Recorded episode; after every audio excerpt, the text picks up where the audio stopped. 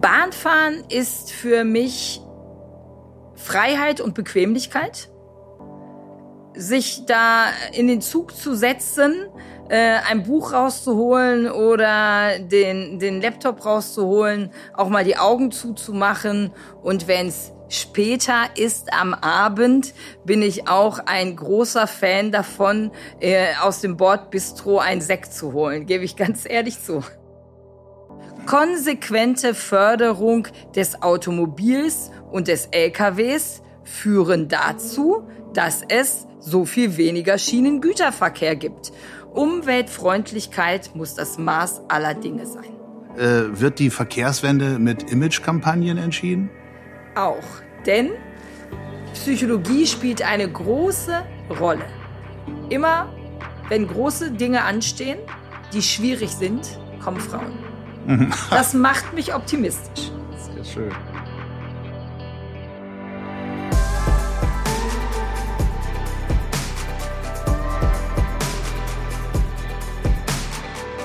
Herzlich willkommen bei Verkehrswende konkret Mobilität 2.0.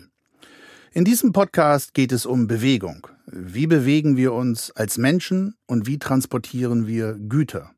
Und es geht um Politik. Prominente Persönlichkeiten lassen uns teilhaben an ihrem ganz persönlichen Verhältnis zur Mobilität und erzählen, was sich verkehrspolitisch ändern muss, damit unsere Art der Fortbewegung nachhaltiger wird. Mein Name ist Dirk Pflege. Ich bin Journalist und Geschäftsführer des gemeinnützigen Verkehrsbündnisses Allianz pro Schiene. Heute spreche ich mit dem Vorstand Güterverkehr der Deutschen Bahn, Dr. Sigrid Nikutta, die als Chefin der DB Cargo Europas größte Güterbahn leitet. In dem Gespräch erfahrt ihr Spannendes über Sigrid Nikutta als Person, warum sie den Begriff Verkehrswende nicht mag, wie die Großstadt Berlin ihr Mobilitätsverständnis verändert hat, was sie verkehrspolitisch von der Bundesregierung erwartet. Viel Spaß beim Hören von Verkehrswende konkret Mobilität 2.0.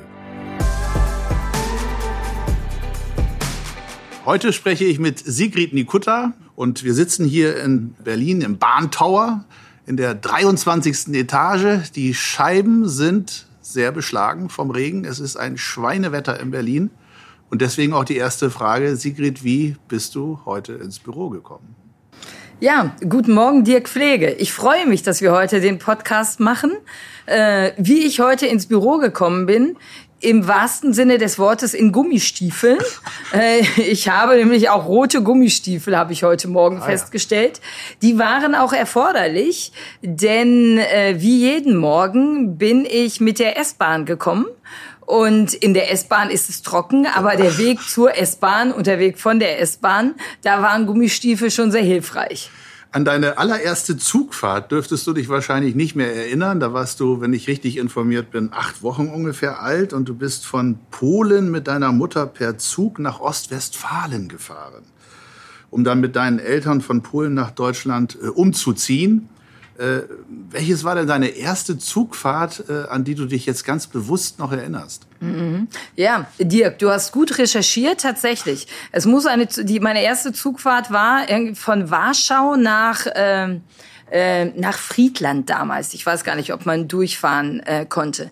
Aber schon da gab es einen Bezug zum Güterverkehr, denn während ich mit meiner Mutter und Oma als Baby im Personenzug unklimatisiert damals fuhr, äh, ist mein Vater mit meinem Onkel äh, die gleiche Strecke in einem Güterwagen gefahren, gemeinsam mit einer Menge Tiere, äh, die dann in Deutschland äh, sofort verkauft wurden. Aha. Also der hat eine Woche mit dem Güterzug gebraucht. Zusammen in einem Abteil Zusammen mit den Tieren. Zusammen in einem äh, Güterwagen mit den weißt Tieren. Weißt du, was für Tiere das waren? Ähm, ja, wir, meine Eltern haben kürzlich ihre Memoiren geschrieben, deshalb oh. ich bin da relativ detailliert drinne. Ja. Ähm, also da war alles drin drin, von, von Pferden bis zu, äh, bis zu Puten und ähnlichem. Ja, nicht schlecht. Und also so. Wie hat er das empfunden? War das äh, für ihn äh, Horror oder war das eher amüsant? Es war ein großes Abenteuer. Ja. Das war so wie Interrail im Güterwagen, ja. würde ich mal sagen.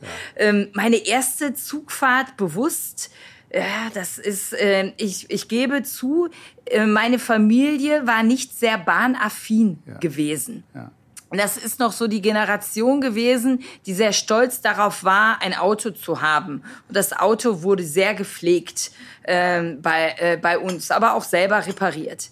Ich weiß, dass ich dann sehr, sehr häufig äh, Zug gefahren bin und gependelt bin zwischen Bielefeld, wo ich wohnte und studierte, und Berlin. Das war dann eine, äh, eine meiner Wochenendrennstrecken. Das heißt, gewesen. erst so im, im jungen Erwachsenenalter, ja. so Kindheit eigentlich zu kaum Berührung als Verkehrsmittel. Dann als Verkehrsmittel Auto, ne? kaum. Ne? Mitgefahren im Auto. Mitgefahren im Auto. Mhm. In Ostwestfalen, äh, auf dem Land, äh, gab es zu, zur damaligen Zeit auch kein wirklich ausgebautes ÖPNV-Netz. Ja. Äh, also für mich ist der öffentliche Nahverkehr und die Bahn äh, immer noch so ein Stück Freiheit.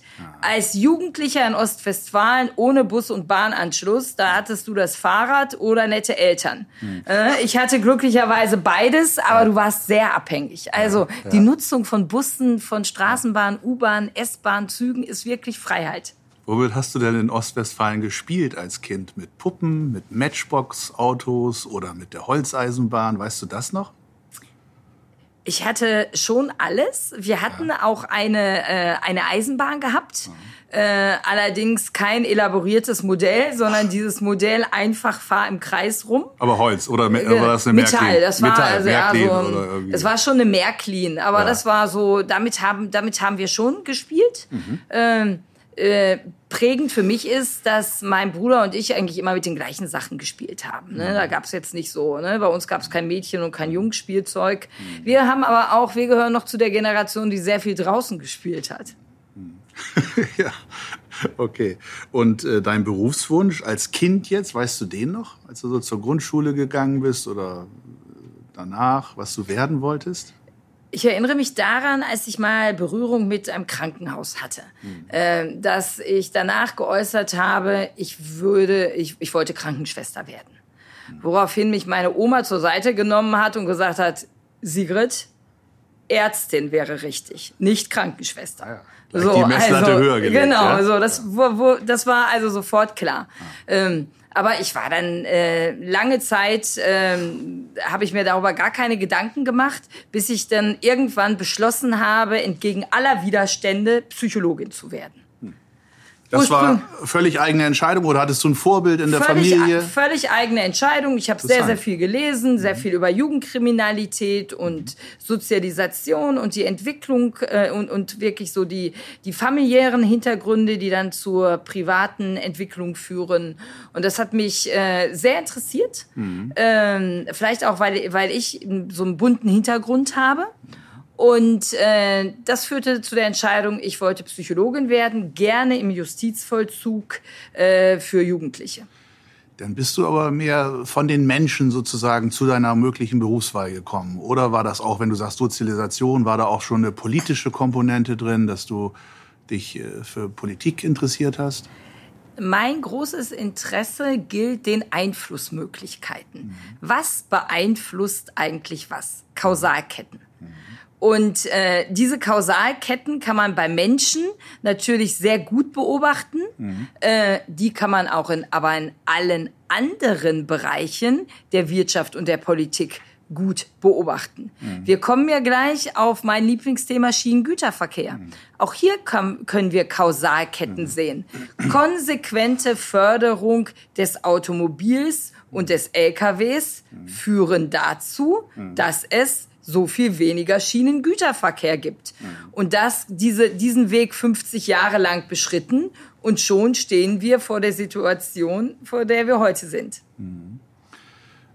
Äh, du hast mal in einem Interview Rosa Parks, diese afroamerikanische mhm. Aktivistin, als äh, Vorbild äh, bezeichnet. Das war dann aber schon im Erwachsenenalter, dass du auf die gestoßen bist. Oder hat die dich auch schon als Kind inspiriert?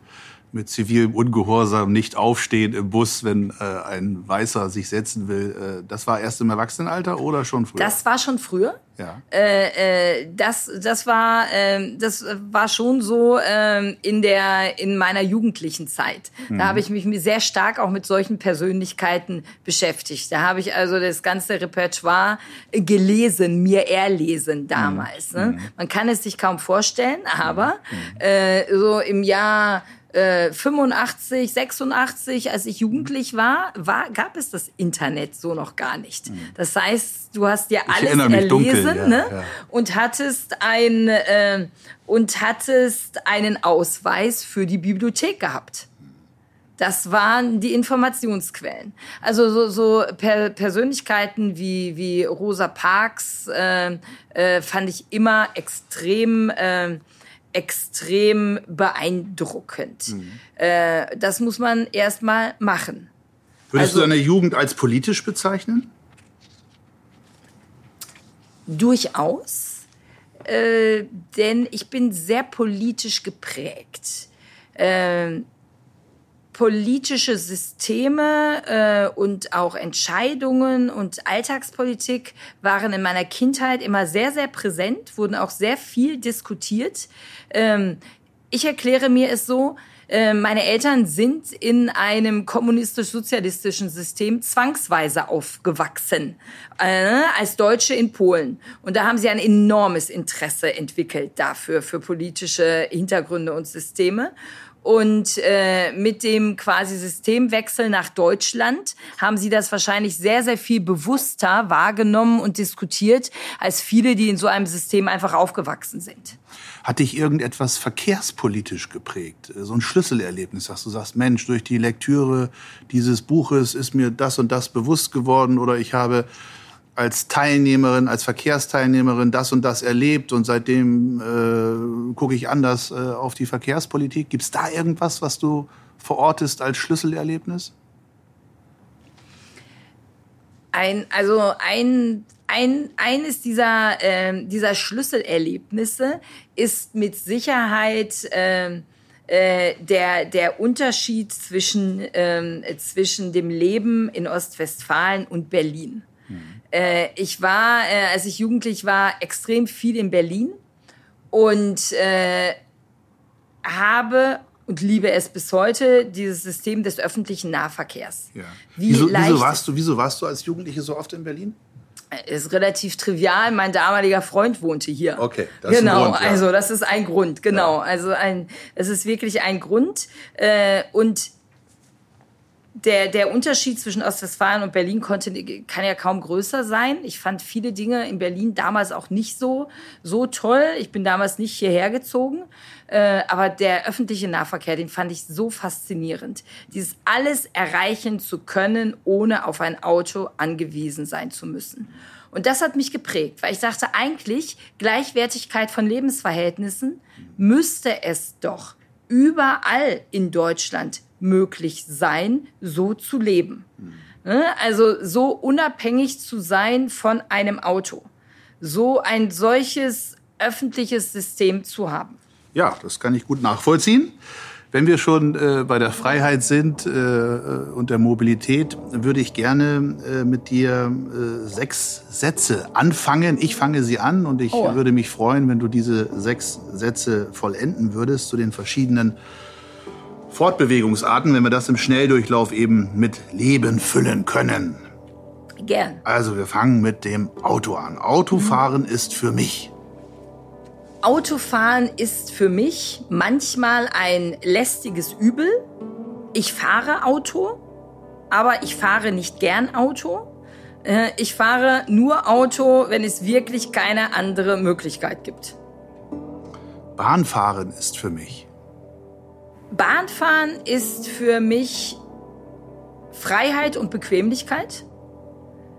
Sich da in den Zug zu setzen, äh, ein Buch rauszuholen oder den, den Laptop rauszuholen, auch mal die Augen zuzumachen und wenn es später ist am Abend, bin ich auch ein großer Fan davon, äh, aus dem Bordbistro ein Sekt zu holen, gebe ich ganz ehrlich zu. Ein Sekt. Fliegen ist für mich.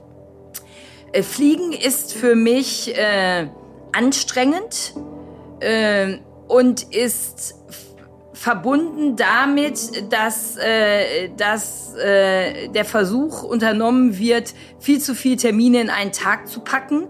Äh, und also das ist für mich quasi die Steigerung der Arbeit. Busfahren ist für mich. Busfahren ist für mich immer eine Entdeckungsreise.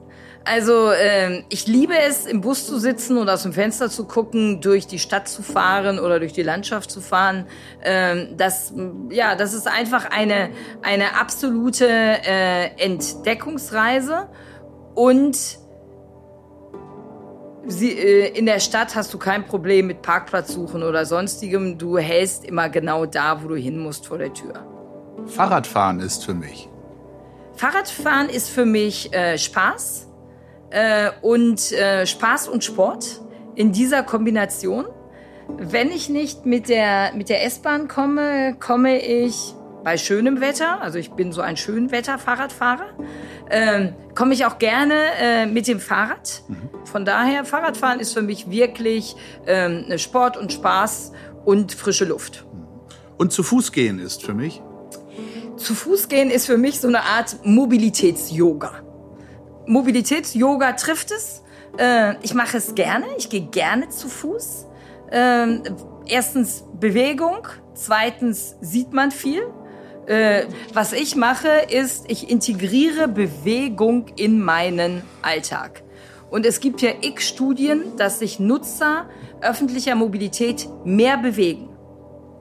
Also, ne? also ich jogge jeden Morgen zur S-Bahn. Natürlich könnte ich auch gehen, aber die S-Bahn könnte ja wegfahren. Ne? Also da bin ich wie jeder, wie viele andere auch. Also immer ganz, ganz schnell dorthin kommen. Sigrid, was bedeutet der Begriff Verkehrswende für dich? Äh, Verkehrswende ist eigentlich erstmal eine Wende im Kopf. Äh, ich muss erstmal mich und äh, alle anderen davon überzeugen, dass, es, dass eine Wende erforderlich ist. Weil es gibt ja, es gibt viele Studien zu Veränderungen, die alle sagen, klar, äh, jeder ist für Veränderung. Wenn, wenn man selber davon betroffen ist, ist es schon weniger. Und wenn man diese Veränderung organisieren soll, dann werden es ganz wenige. Da spielt uns die Psychologie also wirklich ähm, ähm, da spielt die Psychologie extrem mit. Genauso ist es bei der Verkehrswende. Deshalb mag ich den Begriff gar nicht so gerne, äh, weil wenn man wendet, hat man ja den Eindruck, man ist in die falsche Richtung gefahren vorher. Dann mhm. muss man wenden. Mhm. Äh, ich glaube zwar, dass wir es sind. Wir sind in die falsche Richtung ge äh, gefahren. Dennoch, psychologisch ist es klüger zu sagen, wir justieren nach oder ähnliches. Mhm.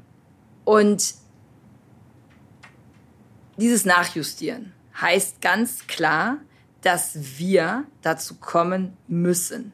Und da sage ich müssen, in Deutschland und in Europa ein Primat des umweltfreundlichsten Verkehrsträgers durchzusetzen. Wirklich. Einfach, die Umweltfreundlichkeit muss das Maß aller Dinge sein. Nur so werden wir unsere CO2-Ziele erreichen. Nur so werden wir es schaffen, lebenswerte Innenstädte zu haben, lebenswerte Landstriche zu haben äh, und auch Gleichwertigkeit erreichen.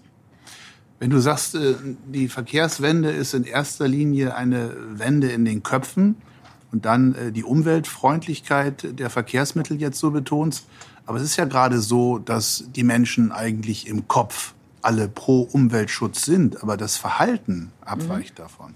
Genau, das ist der, war der psychologische Ausflug zum Verändern. Ne? Veränderung ja, wenn es mich selber betrifft, weniger. Ne? Äh, und wenn ich selber was dafür tun muss, noch weniger. Äh, deshalb sind Rahmenbedingungen so wichtig. Wie schnell sich Menschen an Rahmenbedingungen anpassen, das haben wir in der Pandemiezeit gesehen. Und wenn ich an Corona etwas Positives finde, dann das. Wir haben gezeigt, wie schnell wir in der Lage sind, uns auf komplexe Situationen äh, einzustellen. Mhm. Noch vor zwei Jahren hätten wir alle gedacht, wir laufen alle mit Mund- und Nasenschutz rum. Mhm. Niemals. Jetzt ist es selbstverständlich. Und Rahmenbedingungen sind eben auch dafür verantwortlich oder sind, sind entscheidend dafür, dass wir es schaffen, wirklich diese Verkehrswende zu erreichen. Mhm. Und Rahmenbedingungen gehen auch übers Geld. Mhm. Hat denn in Deutschland die Verkehrswende schon angefangen überhaupt? Die Verkehrswende in Deutschland hat angefangen. Woran hat machst du das fest? Hm, ich wollte noch nachsehen, hat ah. sie schnell genug angefangen, würde ich ein Fragezeichen machen, aber mhm. sie, sie hat angefangen. Also die, äh, wenn ich mir anschaue, wie die Fahrgastzahlen im öffentlichen Nahverkehr sind und im Fernverkehr, dann sehen wir ganz klar, dass nicht nur die Menschen sich bewusst sind, dass etwas passieren muss, sondern auch ihr Verhalten ändern. Also ne, die Nutzung von öffentlichen Verkehrsmitteln und von Fahrrädern, von Fußwegen im Vergleich zum Auto, äh, da sehen wir eine Veränderung. Mhm. Kommt diese Veränderung zustande, weil die Menschen sagen, wir wollen es jetzt so? Oder kommt diese Veränderung zustande, weil Autofahren gerade in Großstädten unattraktiver geworden ist? Ähm, diese Frage können wir uns stellen äh, und jeder wird eine unterschiedliche Antwort haben. Aber zu einer Verkehrswende gehört eben ganz klar umweltfreundliche Verkehrsmittel attraktiv machen, nicht umweltfreundliche Verkehrsmittel weniger attraktiv machen. Mhm. Du hast jetzt Beispiele aus dem Personenverkehr gebracht, warum die Verkehrswende angefangen hat, wenn auch noch nicht schnell. Im Güterverkehr hast du jetzt noch nichts gesagt. Hat die da auch angefangen oder ist der Güterverkehr, hinkt der dem Personenverkehr hinterher? Im Güterverkehr, und das begeistert mich, hat die Verkehrswende in den Unternehmen angefangen. Äh, ich führe sehr viele Gespräche mit Unternehmerinnen und Unternehmern und alle diskutieren darüber, wie kann ich mehr auf der Schiene machen. Wir diskutieren gar nicht mehr, ob die Schiene ein Mittel wäre, sondern nur noch, wie könnte es aussehen? Wie sehen Transportketten aus? Wie sieht die gesamte Logistik aus? Wie kann, wie sehen diese Lo Lösungen aus? Also das ist eine, äh, das, ist wirklich eine grandiose Entwicklung. Äh, da ist die Veränderung im Kopf wirklich angekommen. Äh, das hat natürlich etwas damit zu tun, dass jedes Unternehmen sich seine CO2-Bilanz angucken, anguckt. Äh, und Transportketten äh, sind ein wesentlicher Bestandteil dieser CO2-Bilanz eines Unternehmens. Mhm. Ist äh, die, der Güterverkehr und diese äh, auf der Schiene schon überall angekommen, äh, da haben wir noch einen Weg vor uns. Mhm. Denn wahr ist eben auch, dass die Veränderungen und der Rückbau gerade in der Infrastruktur der letzten 50 Jahre, der sehr zu Lasten der Schiene gegangen ist im Güterverkehr, dass wir den nicht schnipp rückgängig machen können. Das heißt, das ist ein Weg, den wir jetzt gehen müssen. Wieder mehr Gleisanschlüsse, wieder mehr Überholgleise, ne? mehr Weichen äh, da reinzubauen, resiliente Technik zu haben. Äh, das ist noch ein echter Weg, den wir in Deutschland vor uns haben und der auch Investitionen erfordert. Jetzt mal wieder Personen- und Güterverkehr in Gänze betrachtet. Was bremst in Deutschland die Verkehrswende am stärksten aus? was bremst in Deutschland die Verkehrswende am stärksten aus? Ich habe gerade so gezögert, weil es das, glaube ich, so nicht gibt. Mhm. Eine Tatsache, die die Verkehrswende ausbremst, sondern es sind eine Vielzahl von Stellschrauben, an denen wir jetzt gleichzeitig drehen müssen, damit wir den Switch von der Straße auf die Schiene schaffen. Äh, und aber wirklich eine Vielzahl.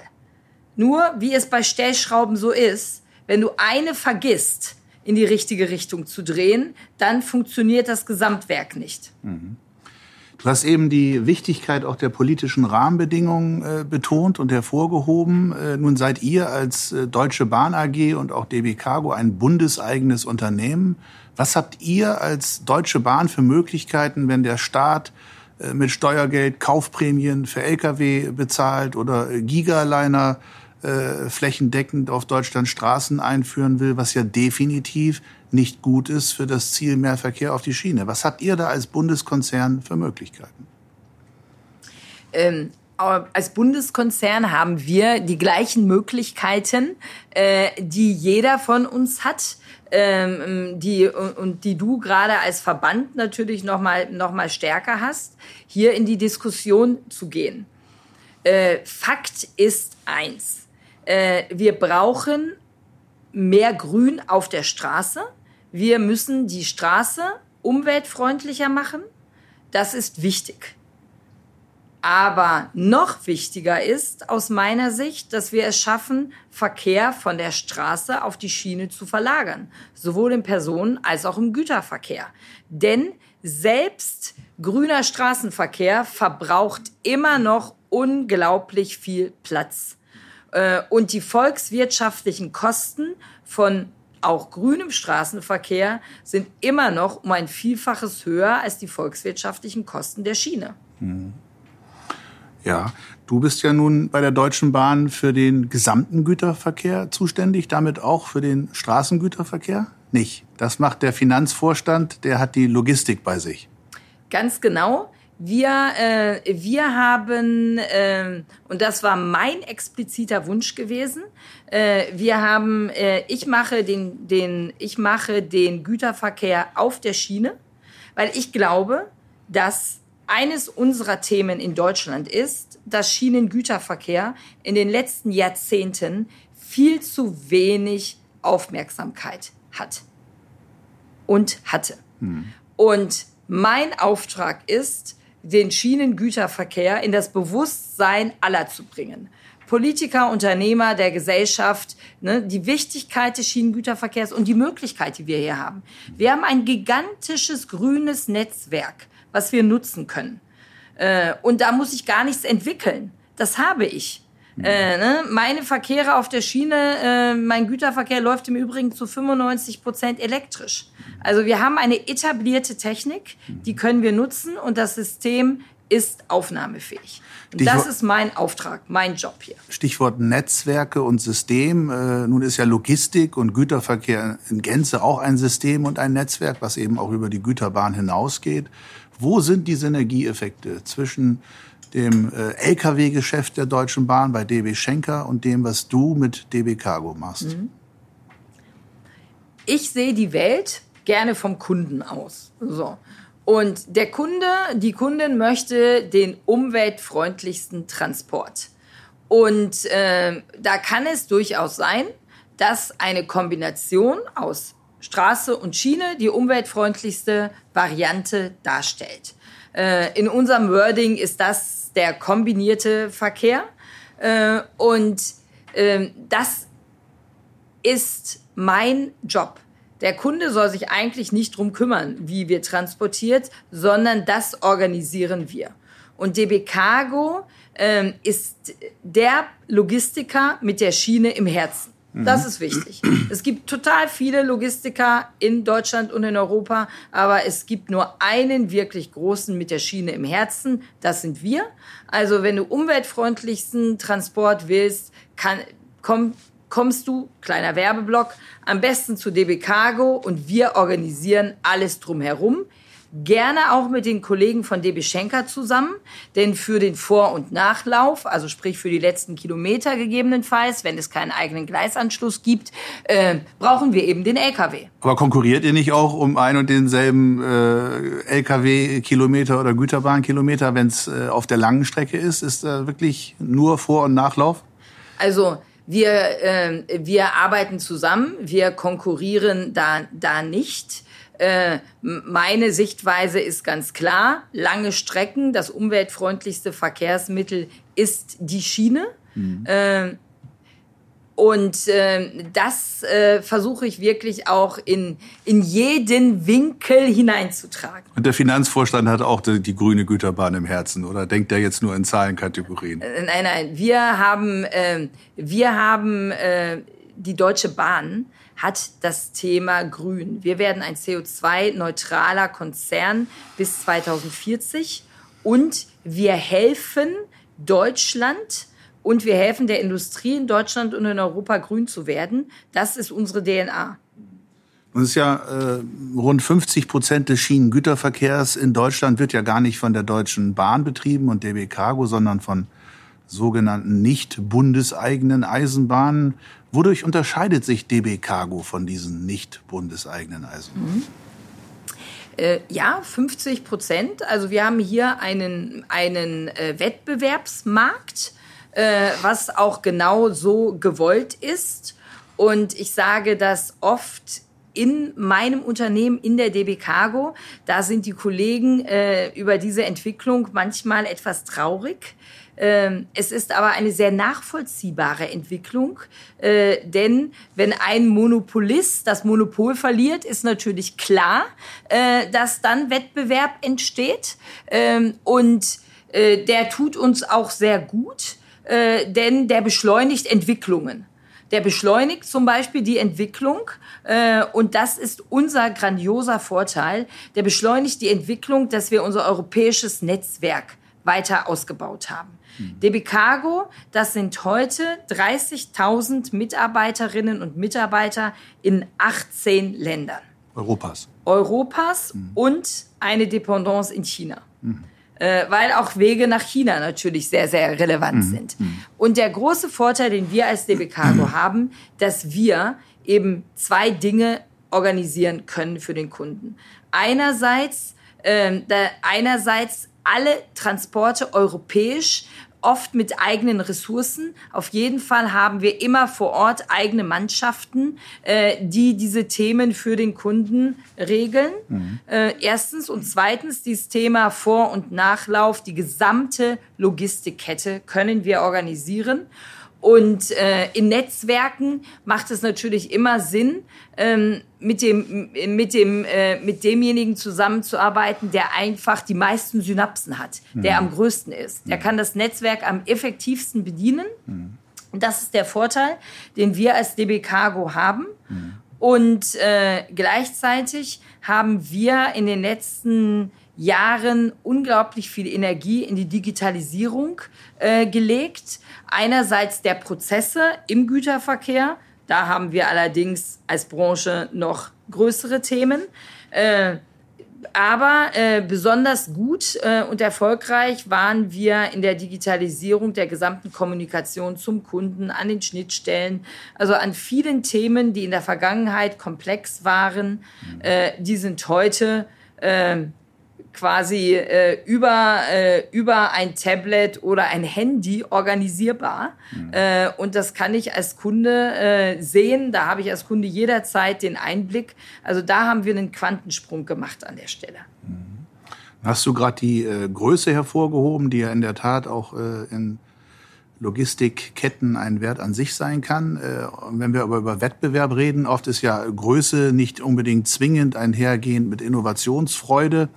Ähm, wer ist denn, klar, du wirst sicherlich sagen, DB Cargo ist die äh, größte und innovativste Güterbahn Europas, deswegen bewusst die Frage, äh, wer ist denn jenseits von DB Cargo, ähm, ja, innovativ in diesem Logistik- und Güterbahnbereich? Wen würdest du da sagen, die machen einen guten Job, auch wenn sie Wettbewerber sind für euch? Dirk, ähm, eigentlich würde ich das weiterfassen. Mhm. Denn äh, äh, unsere Wettbewerber sind ja auch partiell unsere Kooperationspartner. Äh, und äh, da gibt es sehr viele unterschiedliche Stärken. Und ich glaube, die Zukunft des Schienengüterverkehrs wird darin liegen, dass wir die Stärken jedes einzelnen Unternehmens miteinander kombinieren. Ich sage dir ein Beispiel, wo wir genau damit angefangen haben. Wir haben in Deutschland ein Einzelwagennetzwerk. Ähm, für alle, die nicht so tief in den Themen sind, das ist das Netzwerk, was einzelne Wagen oder Wagengruppen bei den Kunden vor Ort abholt, auch in der Fläche. Und dann in Rangierbahnhöfen äh, werden daraus Züge gemacht, die in die einzelnen Himmelsrichtungen gehen. Äh, und ähm, es ist also ein unglaublich umweltfreundlicher Transportweg, gleichzeitig vom Aufwand her unglaublich komplex. Mhm. Und ähm, äh, es ist aber Daseinsvorsorge für die Industrie. Ich hab, wir haben sehr viele politische Diskussionen darüber, Einzelwagenverkehr ja, nein. Äh, ich würde immer sagen, selbstverständlich. Ansonsten haben wir 20.000 äh, LKWs pro Woche mehr auf der Straße. Mhm. Wer will das? Mhm. So, aber ähm, in diesem Einzelwagennetzwerk äh, gibt es, kann DB Cargo natürlich nicht überall sein. Es gibt aber sehr viele kleinere lokale Eisenbahnen, die vor Ort sind. Teilweise im Personenverkehr aktiv, mit ein bisschen Güterverkehr, äh, teilweise nur im Güterverkehr, die auch einzelne Strecken fahren. Äh, und hier haben wir uns zum Netzwerk Einzelwagenverkehr zusammengeschlossen und haben gesagt, lasst uns unsere Stärken miteinander kombinieren. Die, die anderen Bahnen kennen oft die örtlichen Kunden gut, deren Bedürfnisse. Die können die Wagen einsammeln und können sie dann zu gewissen Punkten bringen, wo sie dann äh, durch eine andere Bahn äh, weitergefahren werden. Also hier einfach diese Kombination machen. Also gar nicht eine andere große Bahn oder sowas, die äh, euch äh, jagt oder innovativer ist, sondern mehr dieser Netzwerkgedanke und Kooperation genau, auch mit vielen Netzwerk, mhm. Netzwerk, äh, Kooperation ist, glaube ich, der der richtige Weg. Und da, ich sag mal, äh, der Wettbewerb hat die Innovationsgeschwindigkeit im Schienengüterverkehr definitiv erhöht. Mhm. Wenn du jetzt äh, drei Wünsche äh, an die nächste Bundesregierung hast und die auf einen Bierdeckel schreiben müsstest, die drei Wünsche, welche wären das?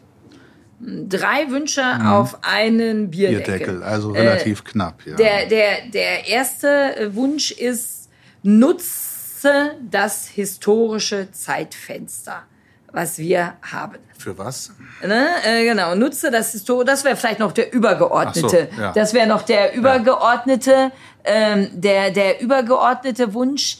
Äh, erster, erster Wunsch wäre äh, Kostentransparenz herstellen zwischen den Verkehrsträgern.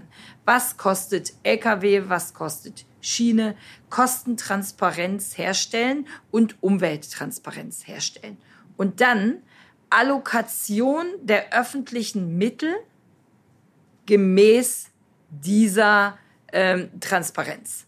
Also das effektivste, umweltfreundlichste und volkswirtschaftlich günstigste Verkehrsmittel bekommt dann entsprechend die Förderung. Das heißt auch dann den Unfallfolgekosten und dem äh, CO2-Ausstoß ein, ökonomisch einen Preis geben. Genau, all diesen Dingen ne, ökonomisch einen Preis geben, bis hin zu Autobahnen, Rastplätzen, Stellplätze für LKWs. All das braucht einen Preis und dann eben wirklich dem umweltfreundlichsten und kostengünstigsten. Das wäre der erste Wunsch auf den Das wäre der erste ja. Wunsch. Mhm. Dann der zweite Wunsch ist ein dramatischer, resilienter Ausbau der Infrastruktur, der Schiene und, der, und des öffentlichen Nahverkehrs. Mhm. Das dauert, das ist nicht über Nacht zu machen, aber wir, wir als alte Leute werden es merken und die Generationen nach uns. Das kann ja nur funktionieren, wenn dein erster Wunsch äh, sozusagen schon äh, vorentschieden ist, in dem Sinne, dass die Schiene volkswirtschaftlich besser abschneidet als der Straßenverkehr. Weil sonst würde man die öffentlichen Mittel ja nicht dort allokieren. Ne? Ganz, ganz, ganz genau. Ähm, und das hängt miteinander zusammen. Sobald mhm. das klar ist, und Gibt's das viel ist Geld klar, für die. Ne, werde ich auch die Mittel haben da rein zu investieren mhm. und dann wirklich auch ein resilientes System aufzubauen. Mhm. Der dritte Wunsch? Und äh, der, äh, der, der dritte Wunsch ist, dass wirklich das Thema Klima, Klimagerechtigkeit äh, sich durch alle politischen Entscheidungen zieht. Mhm. Äh, das Bundesverfassungsgericht hat das Urteil ja gerade äh, gesprochen, dass wir auf Kosten der nachfolgenden Generationen leben. Äh, unser Bereich, der Verkehr, äh, ist der Bereich, um den wir uns jetzt besonders kümmern, Dirk, du und ich. Aber es gibt ja viele Bereiche, in denen das äh, äh, vergleichbare Situationen sind. Und das sollten, sollte sich durch alle politischen Entscheidungen ziehen. Klimagerechtigkeit und persönlich würde ich da auch noch soziale Gerechtigkeit mit aufnehmen. Mhm. Äh, denn am Ende hängt beides miteinander zusammen.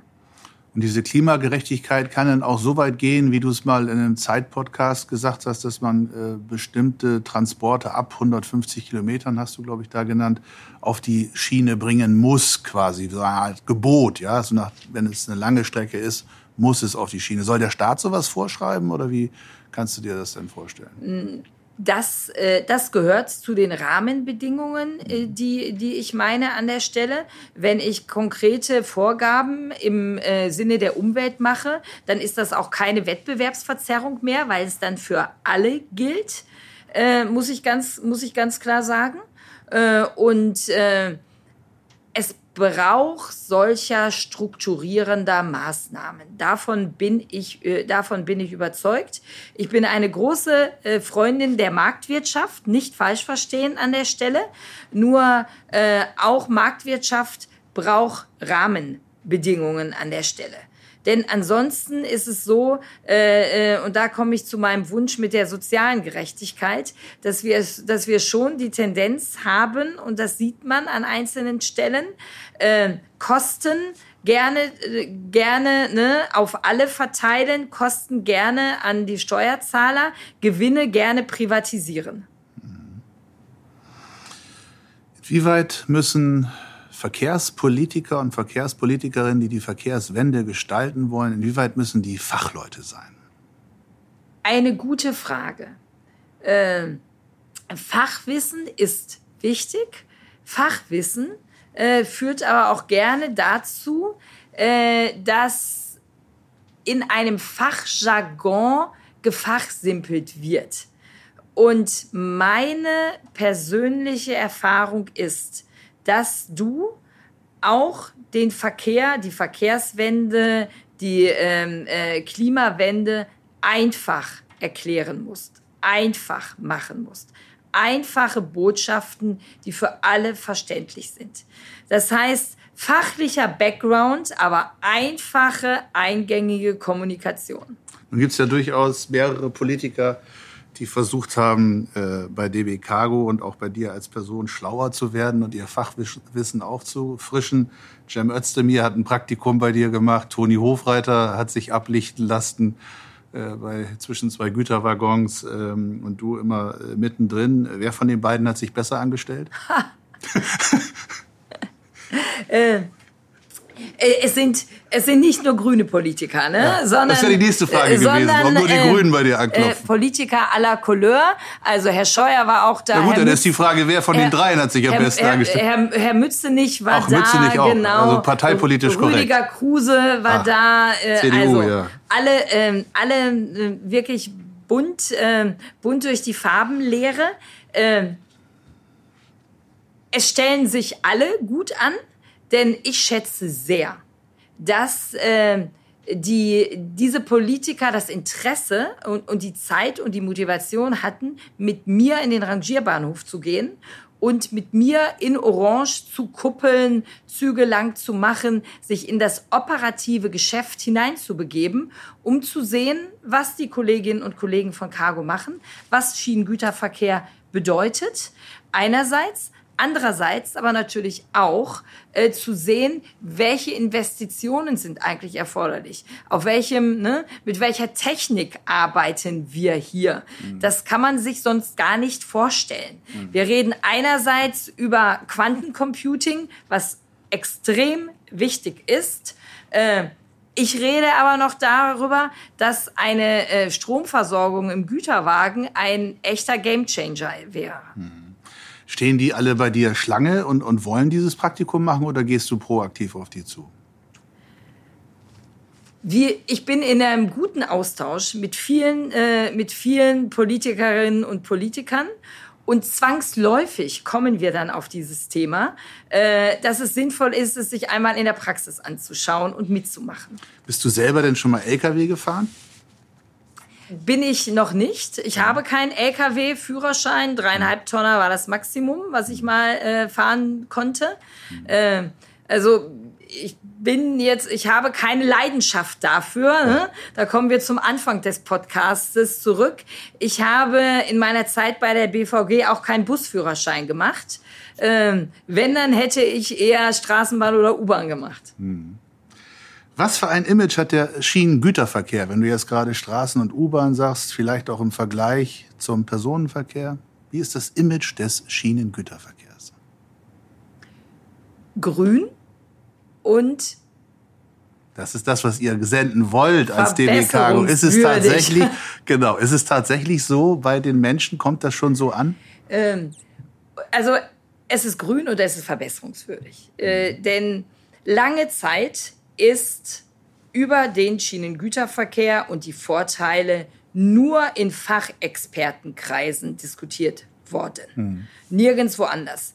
Das ist gut, dass die Experten es wissen, aber wir alle müssen es wissen. Hm. Denn wenn ich mein, äh, wenn ich mein äh, Biomüsli im Bioladen kaufe, dann ist wichtig, wie ist es dorthin gekommen? Wie sind die Zutaten dafür durch ganz Europa transportiert worden?